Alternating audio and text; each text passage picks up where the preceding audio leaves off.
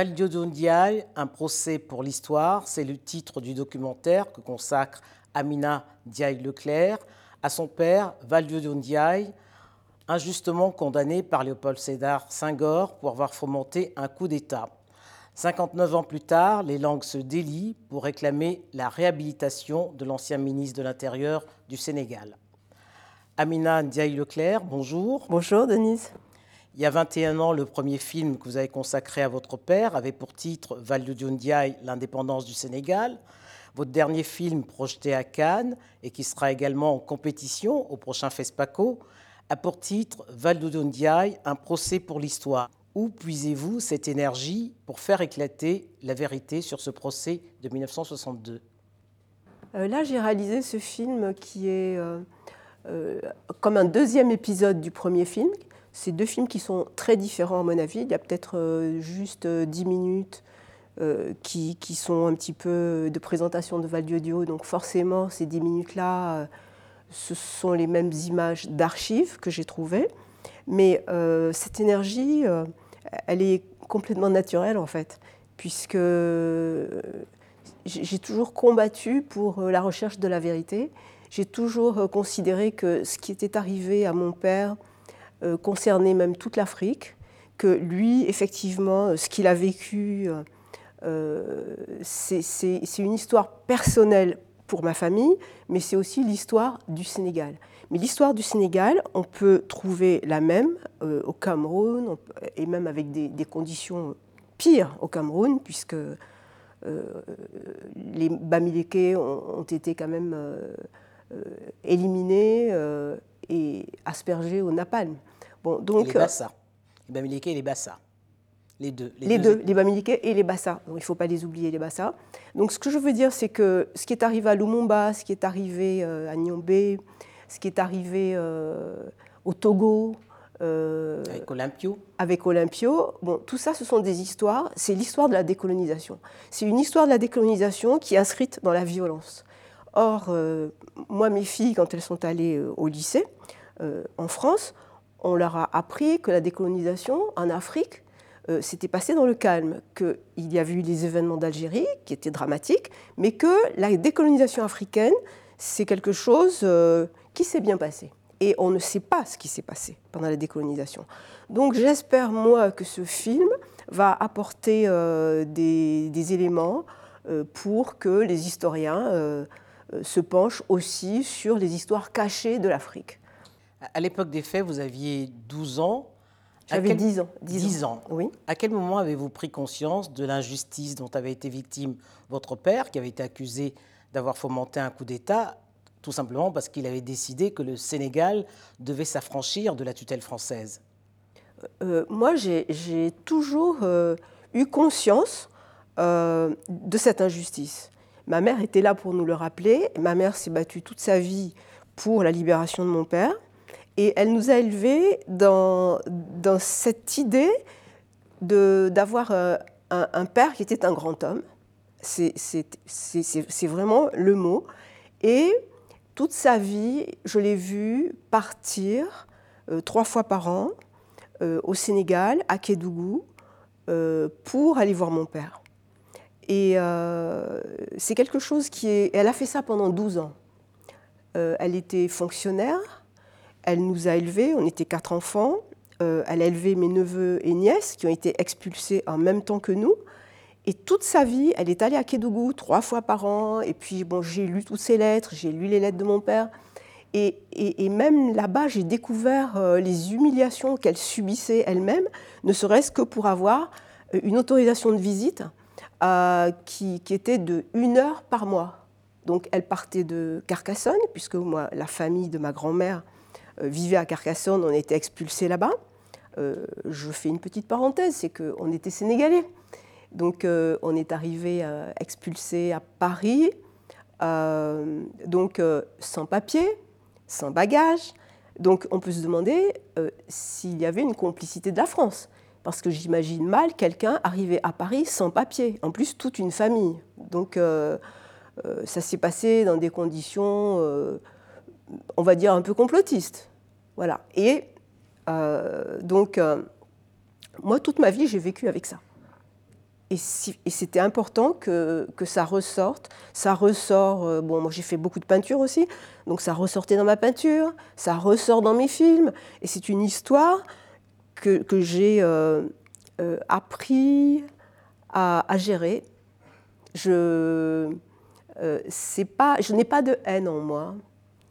Je, suis sortie du traumatisme et, j'en fais quelque chose d'artistique. Alors, il aura fallu 59 ans pour que les langues se délient enfin, puisque les témoins que vous avez euh, interviewés dans votre film reconnaissent tous qu'il s'agit d'une tragédie politique. Comment vous expliquez l'omerta qui, sur cette partie de l'histoire du Sénégal, et qui écorne l'image que tout le monde a de Senghor? Vous savez, moi j'ai toujours pensé que c'était dans toutes les civilisations le vainqueur qui écrit l'histoire. En ce qui nous concerne, c'est Senghor qui a écrit l'histoire. Donc il a écrit l'histoire qui l'arrangeait. Et donc euh, euh, moi j'arrive avec mes films pour déconstruire un mythe. Parce que je le perçois comme ça. Les gens qui ont vu mon film me disent tu, tu, abats, tu une idole. Je suis iconoclaste. Donc euh, c'est pour ça que je suis très très heureuse d'être ici. Parce que c'est vrai que cette omerta, a pesé pendant des années. Et quand il y a 20 ans, j'ai fait mon premier film, euh, c'était très compliqué. On ne pouvait pas toucher à De Gaulle, on ne pouvait pas toucher à la décolonisation. Mon film a été stoppé pendant des années. Euh, et quand j'ai accepté d'être plus soft dans le film, de ne pas parler du bagne de Kédougou, mon film a été diffusé. Mais euh, De Gaulle était intouchable. Et depuis deux ans, je vois que même en France, parfois, on touche à l'image de De Gaulle même. Alors, je, Senghor, euh, c'est une vérité historique qu'il faut révéler. Et, l'étudiante que vous étiez, fait-elle la différence, a-t-elle fait la différence entre Senghor, l'homme politique qui a injustement condamné son père, et Senghor, le poète que tout le monde admirait? Alors là, je vais vous surprendre. Euh, parce que je n'ai jamais lu les poèmes de Senghor. J'ai toujours mis... Vous une allergie On peut dire ça. Pour me protéger, j'ai toujours mis une distance entre Senghor et moi. C'est-à-dire que quand Senghor passait à la télé, euh, bah, je n'allumais pas la télé.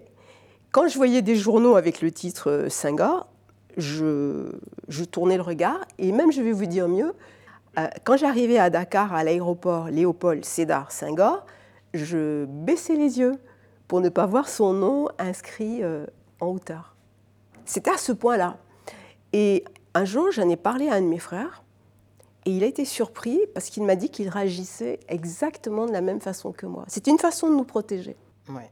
Occulter l'image de Saint-Gor. Oui, il n'existait plus. Comme ça, ça vous évite d'avoir de la haine, d'avoir du ressentiment, euh, puis vous continuez à vivre votre, votre vie normalement.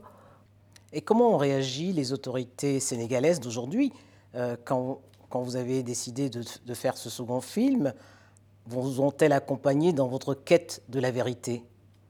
Alors, euh, je vais dire oui. Euh, j'ai eu énormément de mal à les joindre.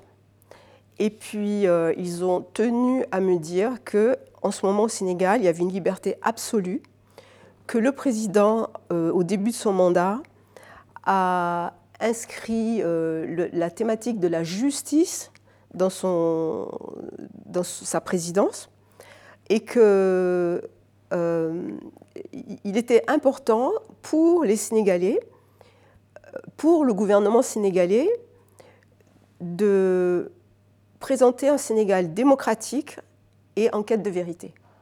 Et j'ajoute que Macky Sall a demandé à des historiens de réécrire l'histoire du Sénégal sans oublier l'affaire Mamadou Dia. Donc moi, je me suis inscrit, je pardon, mon film s'est inscrit euh, dans, cette logique-là. Dans cette logique-là. Vous incarnez le, combat euh, en faveur de la réhabilitation de Val et avec toute votre famille, hein, vos frères notamment. Qu'espérez-vous en dehors de la réouverture de ce procès? Moi, ce que j'espère, c'est que tout le monde euh, sache la vérité. Parce que indépendamment du procès, même si le procès ne s'ouvre pas, euh, il est important que... En tout cas, dans le film, la majorité des témoins le réclament. Hein. Oui, les témoins, en plus, moi j'ai beaucoup de témoins directs. J'ai quand même le procureur général qui était là. Y euh, compris l'ancien président du Sénégal, euh, Abdoulaye Wade. Absolument, qui, qui, a tenu à témoigner, à m'accompagner dans ce projet, parce qu'il était euh, l'avocat des détenus politiques et il connaît parfaitement l'histoire. Et lui-même, à un moment donné de sa vie, a demandé une réhabilitation. Donc il a interrogé la Cour suprême, parce que la procédure est très lourde pour ouvrir un procès. Mais c'est possible. Donc il a, demandé à la Cour suprême d'émettre un avis. Cet avis euh, a été confirmé par la Cour suprême, mais malheureusement, il y a eu un incident politique entre euh, M. Ouad et Mamadou Dia, parce que Mamadou Dia avait monté un parti politique. Donc euh, ils se sont un petit peu affrontés et le président Ouad a renoncé à l'ouverture du procès. Alors que c'est quand même une histoire nationale. Et alors, je repose ma question. Au-delà de la réouverture de ce procès, qu'est-ce que vous attendez? Moi, j'attendais que la, j'attends que la vérité éclate au grand jour et que tous les Sénégalais connaissent cette part, ma part de vérité, qu'ils écoutent les témoignages euh, qui, sont dans mon film et qu'ils s'intéressent à ce sujet pour, euh, pour avancer. Les jeunes Sénégalais n'ont pas accès à la vérité euh, dans cette affaire. Et je pense que pour aller de l'avant, il faut toujours savoir d'où l'on vient. C'est Kizerbo qui l'a dit, c'est pas moi. Votre documentaire a été projeté au dernier festival de Cannes. Il est en compétition au, au FESPACO. Euh, s'il obtenait un prix, et je vous le souhaite, hein, parce que le documentaire est très beau, ce serait le plus bel hommage que vous rendriez à votre père et à ses co-détenus de la, de la prison de, de. C'est comme ça que vous le prenez? Oui, c'est un hommage. C'est une réhabilitation de leur mémoire, mais c'est aussi une page d'histoire du Sénégal. Donc ça, j'insiste là-dessus. J'insiste là-dessus parce que certains me disent c'est une revanche. Non, pour moi, c'est pas une revanche chacun doit connaître son histoire. Donc c'est un hommage à tous les détenus politiques, qu'ils soient sénégalais ou qu'ils soient d'autres pays africains. Parce que moi, je mets à l'honneur euh, Valdiodio euh, et j'espère que énormément de familles en Afrique se reconnaîtront dans se reconnaîtront et auront vécu la même chose. Déjà, je commence à recevoir des témoignages qui viennent des États-Unis, des gens qui m'envoient des petits mots. Euh, ah, mais moi aussi, euh, mes, parents ont subi euh, des, une sorte de maltraitance. Donc, je, je, pense qu'il y a beaucoup de gens qui vont se reconnaître dans cette histoire. Amina Ndiaye Leclerc, merci. C'est moi qui vous remercie, Denise.